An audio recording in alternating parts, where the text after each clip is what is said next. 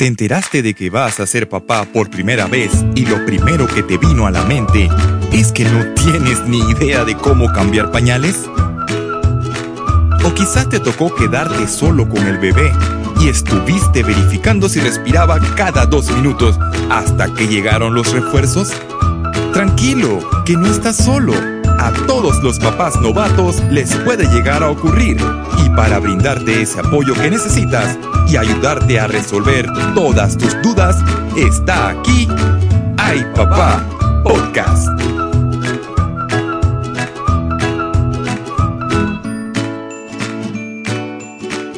Hola, sean todos bienvenidos a un nuevo episodio de Ay Papá Podcast. Juan Lee les saluda recordándoles que pueden escribirnos a través de nuestras redes sociales y compartirnos sus dudas y comentarios.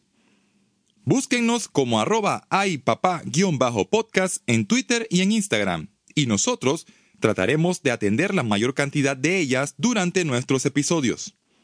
En esta ocasión, el primer tema que vamos a tocar tiene que ver con algo que nos sucede a todos aquellos papás novatos y que quizás no sea muy común el hablar de ello y son las emociones que se experimentan desde aquel preciso instante en el que recibimos la noticia de que vamos a ser papás por primera vez. Una mezcla de sensaciones, desde alegría, pasando por la ansiedad y, ¿por qué no?, temores. Y muchos. Pero de eso vamos a ir hablando a medida que transcurre este episodio. En mi caso personal, mi reacción inicial puede definirse en una sola palabra. Incredulidad. Quería estar seguro de que lo que marcaba la prueba casera fuera correcto. Me puse a buscar videos en YouTube sobre cómo leer los resultados correctamente. Que si una rayita o dos, que si estaban completas o incompletas, que si los falsos negativos. Al final, para salir de dudas, decidimos ir esa misma noche a una clínica cercana a la casa para que le hicieran a ella la prueba de sangre. Unos cuantos minutos después, regresó la recepcionista con un sobre y una sonrisa en su rostro, lo que obviamente nos confirmó lo que ya sabíamos. Positivo. Al día siguiente concertamos una cita con un ginecólogo para el primer chequeo y saber más detalles del embarazo. La cantidad de semanas, la probable fecha de parto, tratamientos a seguir. Esto es muy importante para confirmar que no existan complicaciones y de haberlas, poder detectarlas lo antes posible. El doctor que elegimos al inicio fue bastante cauto en cuanto a las probabilidades de éxito de nuestro embarazo. Resultó ser un caso de alto riesgo y nos dio indicaciones de las precauciones necesarias para que todo saliera bien.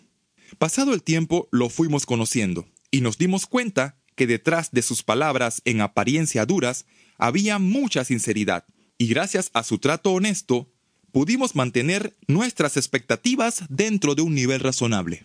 En cambio, otra pareja amiga que se atendió con el mismo doctor decidió no seguir viéndolo más, porque sintieron que tanta franqueza no les hacía sentir a gusto. Y esto a fin de cuentas es lo primordial, que el profesional que esté a cargo de la atención sea del gusto de los futuros padres, ya que lo verán por varios meses y será el responsable de traer al mundo a nuestro o nuestros bebés. En esa primera cita es el momento de hacer todas las preguntas y resolver cualquier duda que tengamos. Esto es súper importante para dar mayor tranquilidad a la pareja, ya que al ser su primera experiencia, todo será nuevo y desconocido. Un buen profesional incluso pone a disposición su tarjeta de contacto con los datos en caso de necesitar hacer alguna consulta urgente o que quizás no amerite una visita al consultorio. Pero aparte de las dudas del embarazo y su progreso, de seguro también surgirán temores respecto a nuestra nueva faceta de paternidad. ¿Seremos capaces de velar por la vida de alguien más aparte de la nuestra? Si de por sí ya era estresante el habernos convertidos en adultos responsables, ahora nos toca educar, corregir, proteger y ser modelo de una personita que llega a este mundo sin la más mínima idea de cómo desenvolverse.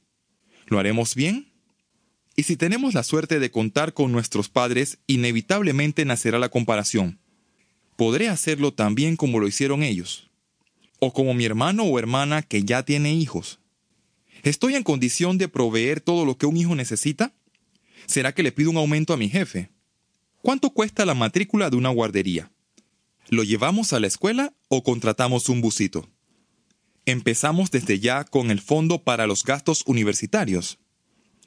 Lo cierto es que es normal que nuestra inexperiencia venga acompañada de estos temores, puesto que somos humanos y como tales lo desconocido puede desconcertarnos. Y para esto mi mayor consejo es prepararse, siendo este nuestro segundo tema. Conversar con amigos que estén pasando por la misma situación o que la hayan vivido recientemente puede darnos una idea de qué esperar. Igualmente, la globalización ha permitido que en estos tiempos podamos leer y comunicarnos con personas de todas partes del mundo. Una amiga de mi esposa, que le llevaba unas semanas más de estar embarazada, nos habló de la herramienta Baby Center, que resultó ser de lo mejor que conseguimos en español. Solamente debemos introducir la fecha probable de parto e inscribirnos con nuestro correo electrónico y nos llegará información semanal del progreso y desarrollos del embarazo. Con su app también se pueden consultar infinidad de temas que sirven para dar seguimiento, ilustrarnos y hacernos una idea de cómo va cambiando el bebé en el vientre materno. Así como Baby Center, hay otros sitios de consulta que son fuentes excelentes de información, como parents.com, mayoclinic.org y la Academia Americana de Pediatría. También sirve de mucho seguir las cuentas de marcas reconocidas de todos los productos que necesitaremos, como Pigeon, Evenflo, Dr. Brown, Nestlé, Herbert, etc. Y eso es todo por este episodio. En nuestro siguiente encuentro continuaremos presentando temas que de seguro serán de su interés. Les recordamos que si es así, pueden compartir nuestro contenido con sus conocidos, familiares y amistades, para que ellos también puedan escucharnos y aprovechar algo de lo que con mucho gusto preparamos para ustedes. Y recuerden que siempre habrá quien juzgue y tenga opiniones distintas a la suya. Recomendaciones bien intencionadas, otras quizás no tanto. Pero a fin de cuentas, nadie más conoce a su hijo mejor que usted. Hasta la próxima. Las opiniones y comentarios emitidos en este programa son con un propósito meramente educativo e informativo y no reemplazan de ninguna manera la atención de un profesional de la salud deben ser tomados como tal. Los exhortamos a consultar a su médico para obtener más información de los temas presentados en este episodio.